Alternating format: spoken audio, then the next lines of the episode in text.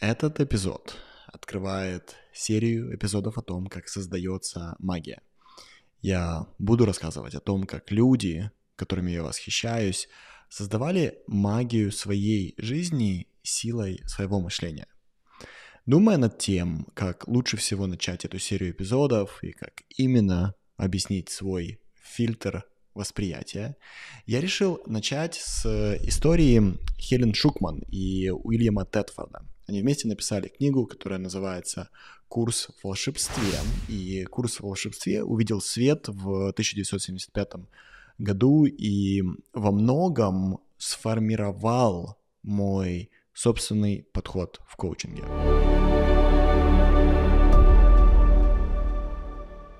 Я хотел начать именно с истории Хелен и истории Уильяма и конкретно этой замечательной книги, потому что во многом она сформировала мой собственный подход в коучинге. Эта книга, по сути, подвела итог тому, что было известно в мире психологии, христианства и буддизма в тот момент времени.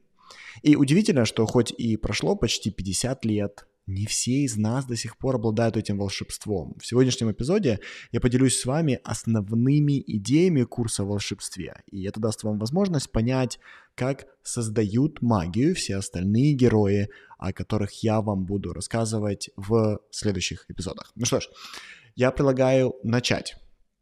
Итак, кто такие Хелен Шукман и Уильям Тетфорд? Они были коллегами в Колумбийском университете, и они вдвоем преподавали клиническую и медицинскую психологию. И, если честно, говорить о них как об обычных профессорах у меня даже не поворачивается язык.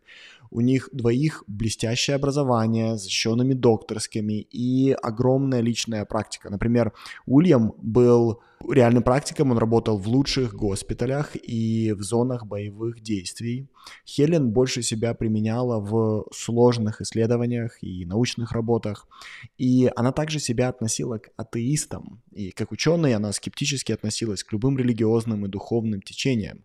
И шутка жизни такова, что именно Хелен написала эту книгу. И официальная история такова, что она написала или писала эту книгу под диктовку чего-то большего, чем она сама.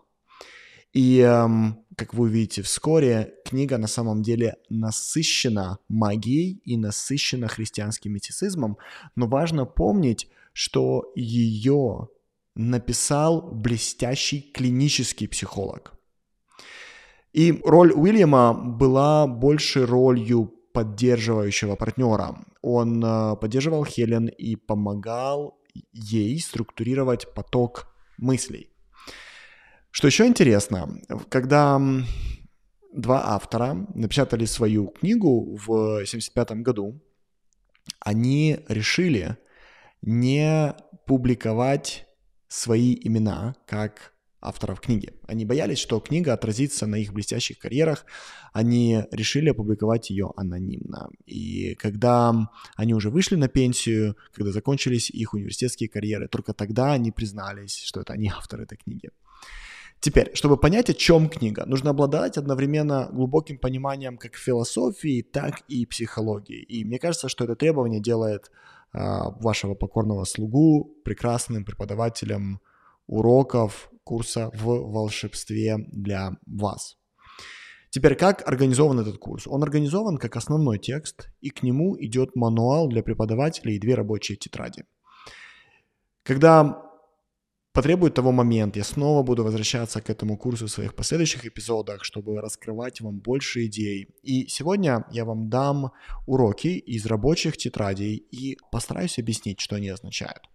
Опять же, я не дам не все уроки, но самые важные. И мне хочется начать, друзья, с шестого урока книги.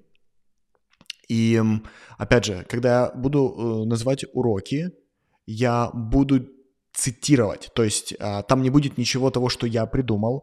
Я буквально даю вам предложения в кавычках. И потом я буду объяснять, что они означают. Мне хочется начать именно с шестого урока. И звучит он так. Мне грустно, потому что я вижу то, чего нет. И это урок о том, что нам грустно только тогда, когда мы не согласны с реальностью. Вместо реальности мы хотим видеть иллюзию.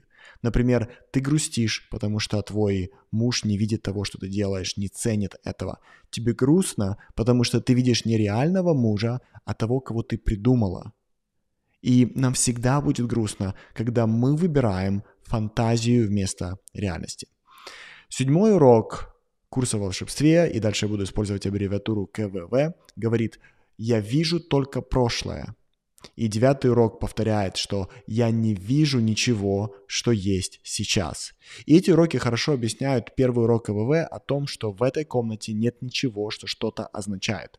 Смотрите, все, что мы видим и можем описать, является нашим прошлым. Мы это узнали из прошлого. Мы не можем знать настоящее, потому что в настоящем мы не видим ничего нового. Оглянитесь вокруг себя, посмотрите что вы видите. Наш ум уже сформировал картинку на основании того, что мы видели и узнали до этого. Но в настоящем это ничего не означает, потому что информация из прошлого нам не помогает видеть текущую реальность. Я приведу еще один пример.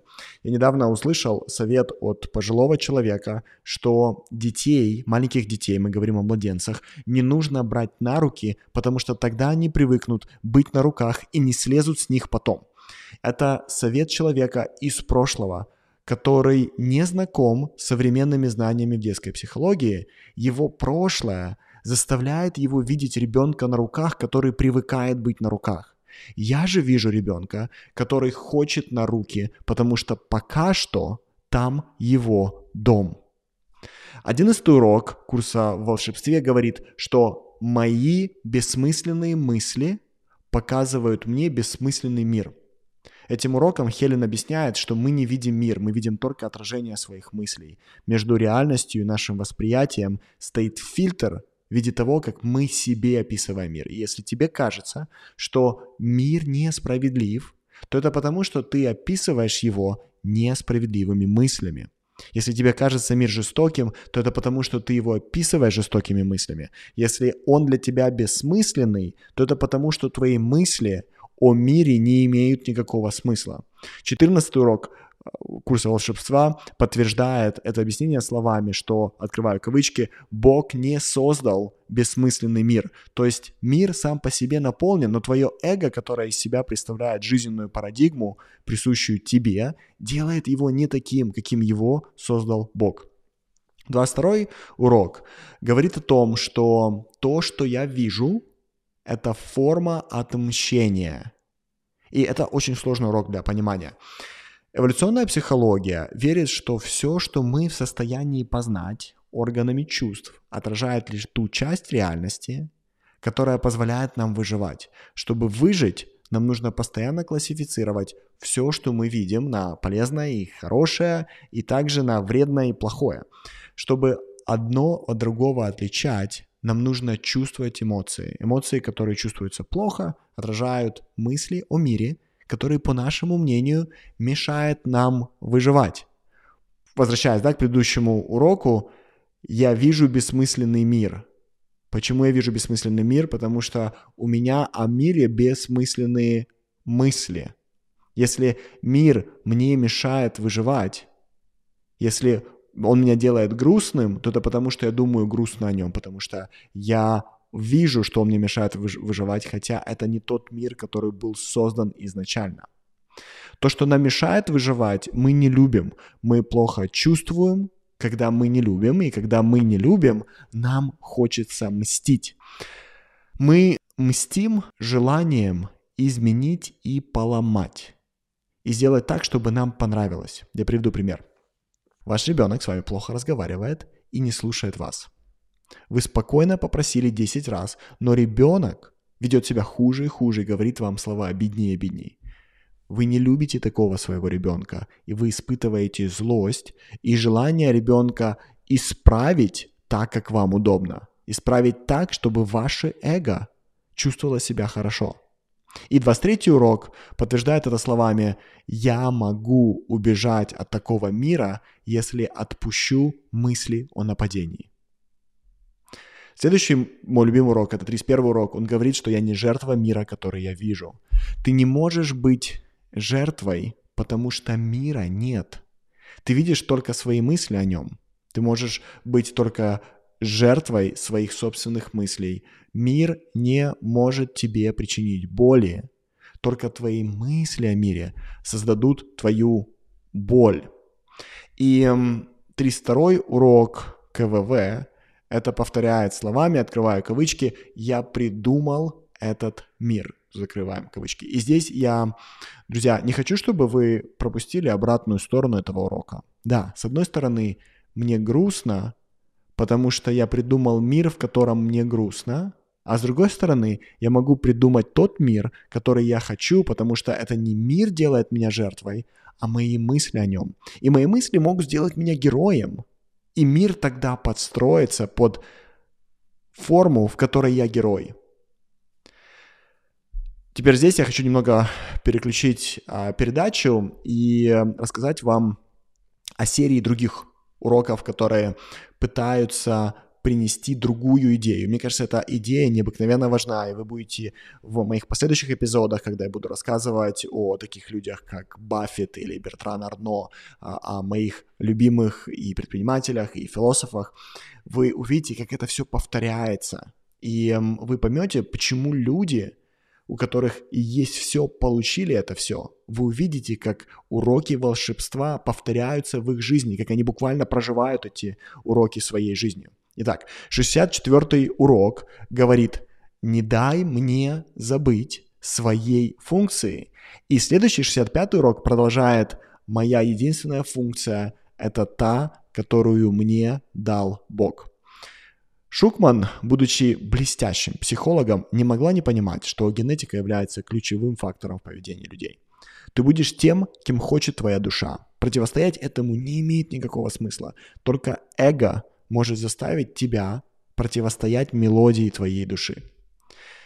77 урок говорит «Я заслуживаю чудес». И 78 урок повторяет «Разреши чудесам заменить всю горечь». И здесь мне важно объяснить, что является чудом в курсе волшебстве. Итак, что такое чудо? Чудо в КВВ – это возможность видеть глазами Бога.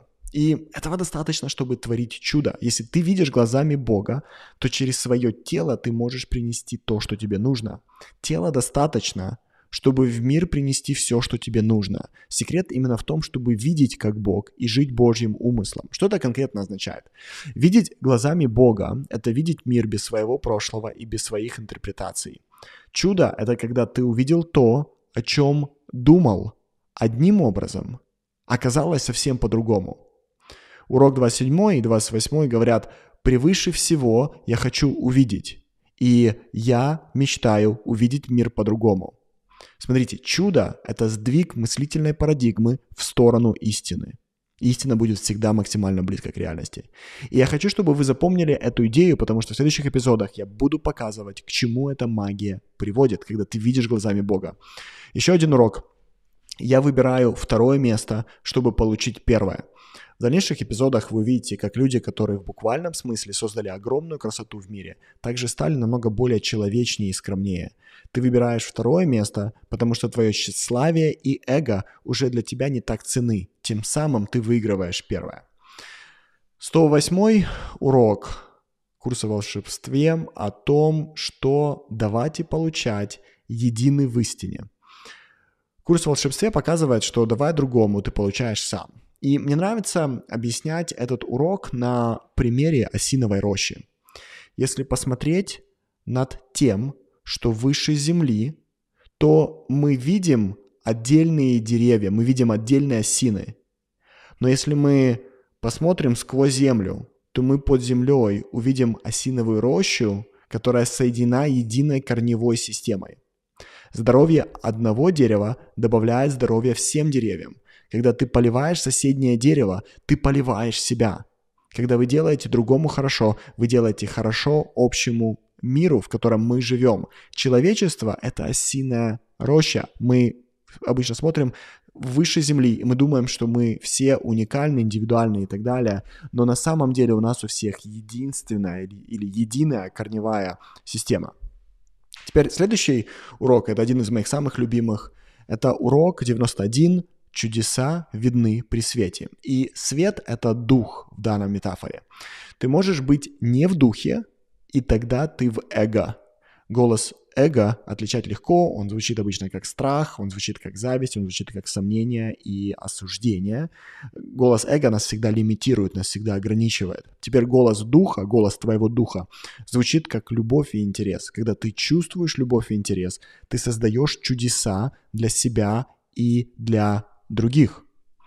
И еще раз, да, урок. Чудеса видны при свете, то есть ты можешь видеть чудеса, ты можешь видеть глазами Бога только тогда, когда ты в духе при свете. Теперь мне хочется дать вам несколько цитат из самой книги, из самого текста, и поделиться их важностью с вами. Итак, одна из моих любимых цитат из самой книги звучит так. «Истина тебя освободит, но сначала она заставит тебя почувствовать свою ничтожность. Смотрите, наши инструкции о том, какими мы должны быть, какими наши родители хотели, чтобы мы были, какими мы хотим, чтобы мир был, они прекрасны, они для нас комфортны и привычны. Тем не менее, друзья, этим инструкциям предстоит умереть, потому что это ложь. Их рано или поздно раздавит реальность, которой плевать на то, как мы думаем, все должно происходить и быть. Инструкции — это установки и мысли, которые разделяют нас от реальности. И когда эти мысли умирают, мы, безусловно, переживаем маленькую смерть. Мысли умирают, чтобы мы прозрели. И цитата говорит, что тебя истинно освобождает, но сначала она заставляет тебя почувствовать свою ничтожность. Вот это почувствовать свою ничтожность — это когда умирают твои инструкции о мире. Твоему эго кажется, что это оно умирает, и ты переживаешь это как реальную смерть. Но на самом деле умирают лишь твои мысли. Твои мысли умирают, чтобы ты прозрел, чтобы ты снова родился. Еще одна твоя задача не искать любовь, а просто найти барьеры, которые ты построил против нее. Трансформация, друзья, это путь очищения, это путь избавления от собственных систем защиты. В психодинамической психологии, с которой, безусловно, авторы были знакомы, это называется избавление от неконструктивных механизмов совладания и избавление от психологических защит. Я приведу пример. Представим, что раньше тебя несколько раз оставили любимые тобой люди, тебя покинули. Будь то родитель или любимый человек, тебе было больно, и чтобы больше эту боль не испытывать, ты теперь ни с кем не планируешь своего будущего и никому не открываешься. Ты так пытаешься совладать, справиться. И курс в волшебстве говорит тебе, что тебе не нужно искать любовь. Любви вокруг, как воздуха. Тебе наоборот нужно снять скафандр – тебе нужно снова открыться любви, снова снять эту критическую защиту. Да, тебя люди покидали. И теперь ты думаешь, что фундаментально с тобой что-то не так, что ты, может быть, не заслуживаешь любви, либо ты ожидаешь, что вот-вот тебя кто-то оставит. И это является ключевым барьером между тобой и любовью. Еще одна цитата, которая в свое время меня поразила, звучит так. Чудо — это инструмент обучения, который ослабляет необходимость во времени. Мы уже с вами говорили, что чудо достигается видением реальности и сдвигом мыслительной парадигмы. И чтобы это случилось, тебе нужно двигаться в духе, и это чувствуется как любовь и интерес. Мы это обсуждали с вами. Помните цитату Грибоедова да, из «Горе от ума»? «Счастливые часов не наблюдают, мы не наблюдаем времени, потому что концепт времени принадлежит эго. Когда мы в состоянии невесомости или вне эговости, то, я только что придумал слово вне эговости, это чувствуется как состояние потока. Мы, когда в духе, мы в потоке. Невозможно быть счастливым с эго. Ты всегда счастлив с духом. Другая цитата. «Дух не может тебя научить, что ты грешен. Ошибки исправляются, они наказываются». И здесь авторы книги объясняют, что концепт наказания — это выдумка эго. То есть результат человеческой мысли, а не божественной. Волшебство возможно вместе с духом только, и эго не способно творить, потому что суть его ограничения. И если мы уже заговорили про с вами про понимание духа, то еще одна цитата, которую я с вами хотел поделиться, это «Дух использует твою слабость, чтобы научить тебя скромности». Чтобы отдать себя жизни, нужно ослабить эго. Эго не признает слабости, оно хочет защищать, угрожать, контролировать, оно хочет выживать. Но если эго не ослабить, то невозможно услышать мелодию собственной души, потому что эго слишком шумное. Чтобы избавиться от чувства вины в себе, нужно не отрицать наличие вины, а отрицать наличие себя. Помните фразу Раскольникова «тварь я дрожащая» или «право имею»? Когда мы носимся с собой, тогда мы задаем себе такие вопросы. Когда наше эго нам важно, тогда мы постоянно себя пытаем, критикуем, испытываем вину, испытываем стыд. Курс в волшебстве предлагает нам сдаться жизни и перестать носиться с образом себя. И последняя цитата на сегодня следующая. Все, что ты видишь, это следствие.